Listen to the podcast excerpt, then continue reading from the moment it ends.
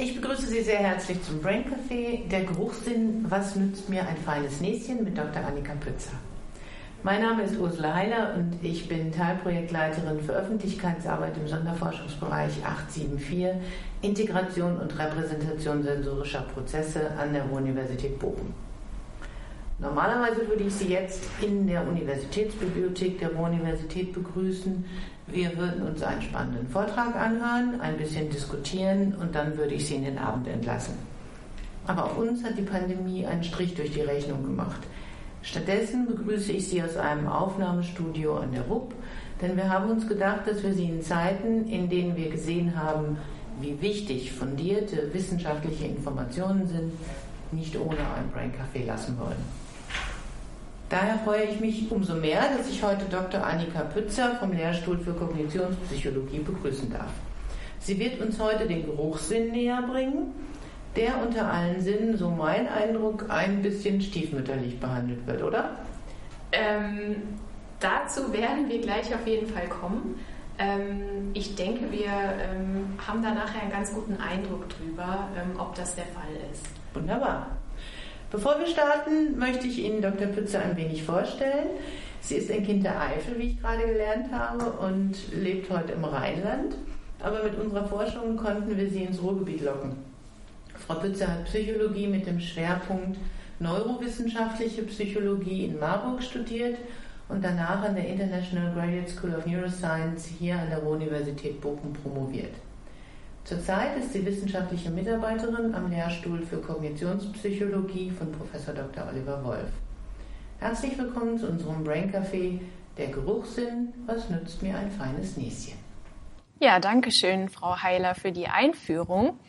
Für das, was wir heute vorhaben, ist es auch gar nicht so schlimm, dass wir uns nicht sehen können. Wir werden nämlich heute über das Riechen sprechen und über die Frage, ob Düfte einen Einfluss haben auf das, was wir fühlen, denken und wie wir uns verhalten. Und das wichtigste Instrument, um diese Frage zu beantworten, das haben Sie alle bei sich zu Hause. Das ist nämlich Ihre Nase. Und vielleicht sind Sie schon stutzig geworden, denn unser Geruchssinn ist eigentlich derjenige, den die meisten Menschen aufgeben würden, wenn sie sich entscheiden müssten, auf welchen Sinn sie am ehesten verzichten könnten. Das ist vielleicht das, was sie mit stiefmütterlich meinten. Wir halten unseren Geruchssinn nämlich im Vergleich zum Sehen, Hören oder auch Fühlen für weniger wichtig.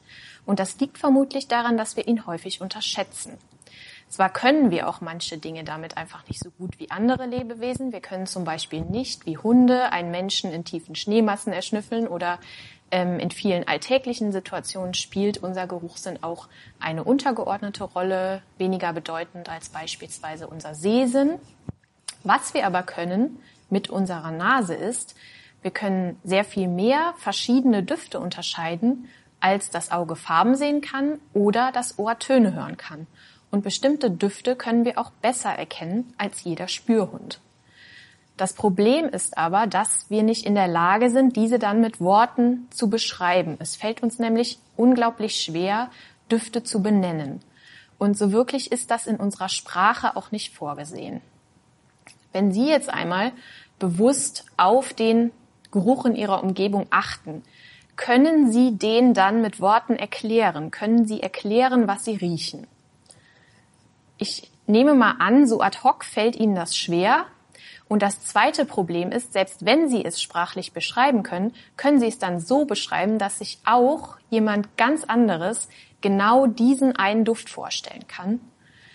Und ähm, ja, das sind die beiden Schwierigkeiten. Einmal die Düfte in Worte zu fassen und dann die, sich einen Geruch vorzustellen. Und die sind in unseren anderen Sinnen weniger ausgeprägt. Und das wissen Sie, wenn Sie schon mal einen Ohrwurm gehabt haben, zum Beispiel. Doch jetzt kommt das Faszinierende am Geruchssinn. Wir können ihn nämlich trainieren und wir können lernen, Düfte zu beschreiben und sie uns vorzustellen und wir können in all dem auch besser werden. Das beste Beispiel hierfür sind Parfümeure oder Sommeliers, die nach sehr, sehr viel und sehr hartem Training in der Lage sind, einen Geruch schnell zu erkennen, ihn von einem anderen dann zu unterscheiden und dann in ganz, ganz feinen Nuancen zu beschreiben. Bevor wir aber jetzt abtauchen in die Besonderheiten unseres Geruchssinnes, finde ich es wichtig, dass wir uns noch kurz über seine Funktionen unterhalten. Also wozu brauchen wir das Riechen, wenn wir doch sehen, hören oder fühlen oder auch schmecken können? Und zunächst einmal besitzen Düfte eine Warnfunktion. Also sie warnen uns auf der einen Seite vor verdorbenen Lebensmitteln, die wir zum Beispiel besser nicht zu uns nehmen sollten, aber auf der anderen Seite signalisieren sie auch Gefahren in unserer Umwelt. Zum Beispiel Feuer. Ähm, ja, und generell werden Düfte sehr stark mit Annäherung und Vermeidung in Verbindung gebracht. Wenn also etwas gut riecht, dann nähern wir uns ihm an. Wenn wir etwas nicht so gut riechen können, dann vermeiden wir das lieber. Und hier ist bereits der erste Hinweis, dass Düfte Verhaltenstendenzen beeinflussen können. Und dann schließlich hat unser Geruchssinn noch eine weitere Funktion, nämlich eine sozial-kommunikative Funktion. Die hat auch mit Annäherung und Vermeidung zu tun. Bekannt ist das Ihnen wahrscheinlich vor allem aus dem Tierreich, wo sich Individuen einer Art zum Beispiel über Körpergerüche vor Bedrohung oder Gefahr warnen, um ihre Artgenossen zu schützen. Es war lange Zeit umstritten, ob auch wir Menschen Informationen aus den Körpergerüchen anderer aufnehmen, aber mittlerweile ist man sich in der Forschung einig, dass das der Fall ist. Also auch wir kommunizieren über unsere Körpergerüche. Auch hier das Beispiel Bedrohung. Wenn Probandinnen oder Probanden in einer Studie den Angstschweiß von anderen riechen und dann aufgefordert werden, Bilder von Gesichtern anzuschauen und deren Emotionalität zu bewerten, dann zeigt sich folgende Tendenz. Sie neigen dazu, uneindeutige Gesichter eher als ängstlich zu interpretieren, als wenn sie jetzt keinen Angstschweiß, sondern Sportschweiß riechen. Und im Folgenden werden wir näher unter die Lupe nehmen, weshalb Düfte so effektive Annäherungs- oder Vermeidungssignale werden können. Auch wenn es ein ähm, ja, super spannendes Thema ist, lassen wir heute die Körpergerüche erstmal außen vor, denn dazu allein könnte man so einen gesamten Vortrag machen. Ähm, vielleicht jetzt noch einmal kurz zu einer Begrifflichkeit. Wenn ich von Düften spreche, dann spreche ich jetzt nicht speziell von etwas, was gut riecht, sondern ich verwende den Begriff ohne Wertung für jeden Reiz, der eine Geruchswahrnehmung bei uns hervorruft. Und ja, solche Reize, die eine Geruchswahrnehmung hervorrufen, befinden sich überall in unserer Umgebung. Es handelt sich hierbei um äh, chemische Moleküle, die beim Einatmen über die Luft in unsere Nase gelangen. Und dort erreichen sie dann die Riechschleimhaut, die liegt ganz hinten in unserer Nasenhöhle. Hier befinden sich die sogenannten olfaktorischen Rezeptorzellen. Und an die kann ein Duftmolekül andocken. Es kann also daran binden. Und wenn das passiert, wird auf direktem Wege ein Signal an unser Gehirn gesandt. Zunächst in den Riechkolben und von dort aus wird das Signal dann weitergeleitet an andere Hirnregionen. Und an dieser Stelle stoßen wir auf eine ganze Reihe an Besonderheiten des olfaktorischen Systems. Erstens sind die olfaktorischen Rezeptorzellen die einzigen Zellen, die eine direkte Verbindung zwischen der Umwelt und dem Gehirn darstellen. Das macht sie sehr anfällig für Verletzungen oder schädliche Einflüsse von außen. Und deshalb, und das ist jetzt die zweite Besonderheit, erneuern sie sich regelmäßig und regenerieren auf natürliche Art und Weise. Das nennt man Neurogenese. Davon merken wir jetzt an sich nichts, aber das ist der Grund dafür, dass wir zum Beispiel nach einer Erkältung nachdem wir eine Zeit lang nichts riechen konnten, irgendwann wieder unseren Geruchssinn zurückbekommen, weil sich die Zellen dann erneuert haben. Eine weitere Besonderheit ist, dass die Geruchsinformation im Vergleich zu sensorischen Informationen der anderen Sinne ungefiltert an solche Regionen weitergeleitet werden, die für die Verarbeitung von Emotionen wichtig sind. Also mit nur ganz wenigen synaptischen Verschaltungen erreicht das Geruchssignal diese Hirnregion. Das sind zum Beispiel die Amygdala, die mit der Verarbeitung von Emotionen wie Furcht in Verbindung gebracht wird, oder der Hippocampus, der für das emotionale Gedächtnis eine zentrale Rolle spielt, oder auch der orbitofrontale Kortex, der für emotionales Lernen wichtig ist. Und eben diese enge Verbindung zwischen der Verarbeitung von Düften und Emotionen die schlägt sich auch auf der Verhaltensebene nieder. Das heißt, wir können die auch an uns selber beobachten. Wir sehen nämlich hier eine wechselseitige Beeinflussung von Düften und Emotionen. Auf der einen Seite kann nämlich, was wir riechen, einen Einfluss auf unsere Stimmung haben. Das hängt vor allen Dingen mit der Valenz eines Duftes zusammen, also damit, wie angenehm oder wie unangenehm wir ihn finden eine Studie, die hierzu an der Uni in Düsseldorf durchgeführt wurde, die konnte beispielsweise zeigen, dass Probandinnen und Probanden, die ganz gemein behandelt wurden in einer Studie, also sie mussten eine sehr schwere Aufgabe lösen und dann haben sie, ähm, egal wie sie abgeschnitten haben, immer gesagt bekommen, das war aber jetzt unterdurchschnittlich. Und diese Probandinnen, die fühlten sich dann nachher weniger unglücklich, wenn in dem Raum ein Duft verteilt war, das war in dem Fall ein Zitrusduft, der angenehm war. Wenn Sie den Duft nicht angenehm fanden, dann fühlten Sie sich auch nicht weniger unglücklich. Aber nicht nur Düfte haben einen Einfluss auf den emotionalen Zustand, auch andersrum kann sich unser emotionaler Zustand auf die olfaktorische Leistung auswirken. Und hier hat eine Studie gezeigt, dass wir, wenn wir gestresst werden und dadurch sehr verärgert sind, schlechter in der Lage sind, Düfte zu identifizieren. Also je mehr verärgert wir sind, desto schlechter identifizieren wir die Düfte. Und wenn in einer Stresssituation ein bestimmter Duft in der Umgebung ist, dann wird der auch danach als unangenehmer bewertet, als wenn es sich nicht um eine Stresssituation handelt. Und damit sind wir an einer ganz wichtigen Stelle angekommen. Denn was bei diesen Beispielen passiert ist, dass ein Lernprozess stattfindet. Wir lernen, dass eine Assoziation besteht zwischen dem Duft und dem emotionalen Ereignis. Und man nennt das assoziatives Lernen. In einer Studie, die ich im Rahmen meiner Promotion durchgeführt habe, habe ich mich damit beschäftigt und mir die Frage gestellt, was passiert, wenn ich einen unbekannten und relativ neutralen Duft nehme, also einen, der weder besonders angenehm noch besonders unangenehm ist, und wenn ich diesen dann mit einem emotionalen Ereignis in Zusammenhang bringe. Das waren in meiner Studie aversive Bilder, zum Beispiel von Verkehrsunfällen. Das heißt, es sah so aus, dass die Probandinnen und Probanden einen Duft gerochen haben und gleichzeitig dann diese negativen Bilder gesehen haben. Was sich zeigte, ist, dass der Duft anschließend als wesentlich unangenehmer empfunden wurde als vorher. Und das war nicht der Fall, wenn der Duft mit neutralen Bildern, zum Beispiel Landschaftsaufnahmen, in Verbindung gebracht wurde. Das gleiche habe ich dann auch mit Tönen gemacht, also mit relativ neutralen Tönen, mit denen die Probandinnen und Probanden keine bestimmte Vorerfahrung verknüpft haben. Und hier zeigte sich der Effekt nicht, dass die Töne, nachdem sie mit aversiven Bildern gezeigt wurden, schlechter bewertet wurden als mit den Landschaftsaufnahmen. Und das ist jetzt nur eine von ganz vielen Untersuchungen, die Anhaltspunkte dafür liefern, dass Düfte besonders empfänglich sind für eine emotionale Bedeutung, also diese emotionale Bedeutung anzunehmen. Lernerfahrung wirkt sich also ganz besonders stark darauf aus, wie wir einen Duft wahrnehmen und das macht Düfte dann eben auch zu so besonders guten Annäherungs- oder Vermeidungssignalen. Sie können sehr gut mit positiven oder negativen emotionalen Ereignissen verknüpft werden und uns dann in Zukunft davor warnen.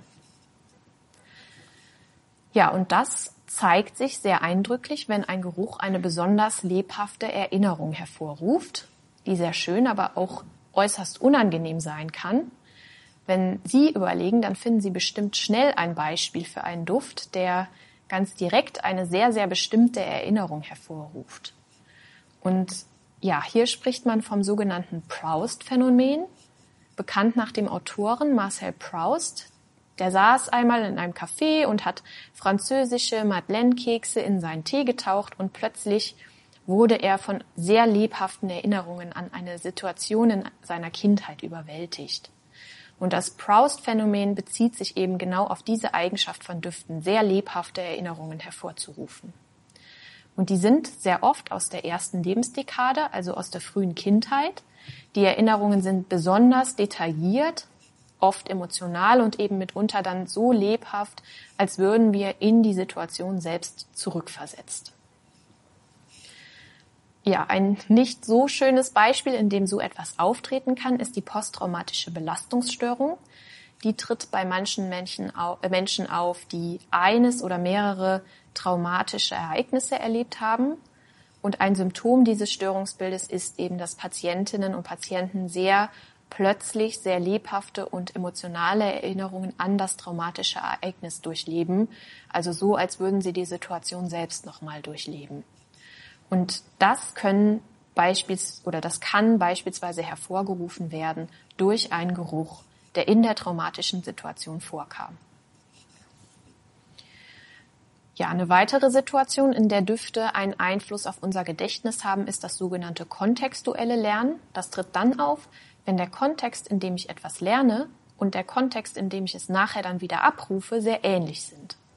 Hierzu gibt es eine sehr bekannte Studie mit Tauchern, die haben Wortlisten entweder an Land oder unter Wasser gelernt und als sie dann anschließend die gelernten Wörter wiedergeben sollten, konnten sie das besser dort, wo sie die Listen auch gelernt hatten. Also wenn sie die Liste unter Wasser gelernt hatten, dann konnten sie die auch unter Wasser besser abrufen als an Land. Und Düfte können so einen Kontext schaffen. An unserem Lehrstuhl wurde vor ein paar Jahren ein Experiment durchgeführt, bei dem Probandinnen und Probanden unter Stress gesetzt wurden. Sie mussten nämlich ein Bewerbungsgespräch absolvieren vor einem Gremium, bestehend aus einem Mann und einer Frau. Und dieses Gremium, das hat sich sehr reserviert verhalten. Also es hat keinerlei Rückmeldung über Gestik und Mimik gegeben und auch nur sehr standardisierte Sätze gesagt. Anschließend mussten die Probandinnen dann vor diesem Gremium noch eine Matheaufgabe lösen. Sie sollten nämlich von 2043 in 17er Schritten so schnell und präzise wie möglich rückwärts zählen und bei jedem Fehler wieder von vorne anfangen. Und das hat sie natürlich gestresst. Ja, und in dem Raum, in dem das passierte, war ein Duft verteilt. Einen Tag später sollten die Probandinnen und Probanden dann bestimmte Aspekte aus dieser Stresssituation erinnern. Und das konnten sie eben besser, wenn der Duft, der in der Stresssituation vorkam, auch hinterher da war beim Abruf der Erinnerungen. Das heißt, man könnte sich jetzt vorstellen, Düfte auch gezielt als Kontextreize einzusetzen, beispielsweise den gleichen Geruch beim Lernen und später dann auch beim Abruf zu riechen. Und ein anschauliches Beispiel für Düfte als Kontextreize aus dem klinischen ähm, Setting ist die Sucht. Raucherinnen und Raucher haben es nämlich sehr schwer, wenn sie den Rauch einer Zigarette riechen, denn dieser Duft ist ein Kontextreiz, der das Verlangen danach selbst zu rauchen auslöst und somit dann auch einen Rückfall begünstigen kann.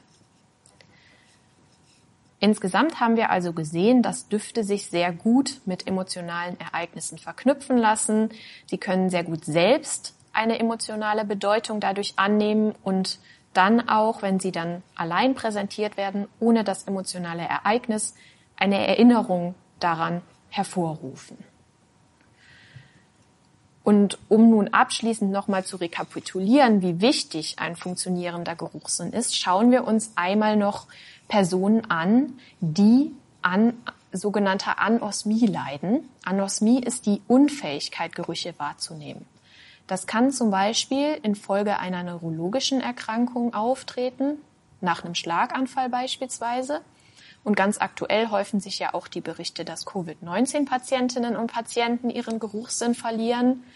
Manche Menschen werden aber auch mit Anosmie geboren und bemerken das erst später in ihrem Leben. Und für anosmische Patientinnen und Patienten verlieren viele Freuden des Alltags ihre Bedeutung. Zum Beispiel erfreuen sie sich wenig an gutem Essen. Denn nicht nur der Geschmack, sondern auch der Geruchssinn spielen beim Essen eine große Rolle. Und das haben Sie ja wahrscheinlich auch an sich selbst schon beobachtet, wenn Sie erkältet sind und die Schokolade nicht mehr so richtig schmecken will. Und äh, auch, und da wären wir jetzt doch noch bei den Körpergerüchen angekommen, Intimität mit der Partnerin oder dem Partner kann weniger vergnüglich sein, wenn man an Anosmie leidet. Passend zu diesen Beispielen, die ich jetzt gerade genannt habe, gibt es Studien, die zeigen, dass Anosmie sehr häufig begleitet ist von einer reduzierten Lebensqualität, von Symptomen einer Depression oder von Angstsymptomen.